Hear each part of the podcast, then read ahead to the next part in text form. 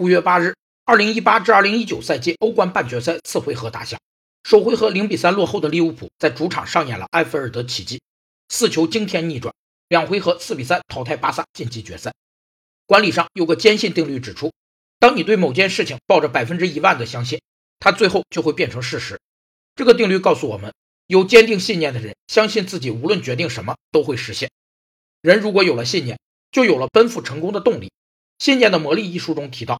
信念是原始动力，能产生把你引向成功的无穷力量。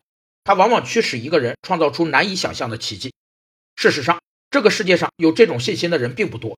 很多人之所以没有成功，并非是缺少智慧，而是他们面对艰难没有做下去的勇气。人一旦对某件事情有强烈的欲望，就一定能找到方法。二零零五年的利物浦在欧冠决赛上演了伊斯坦布尔奇迹。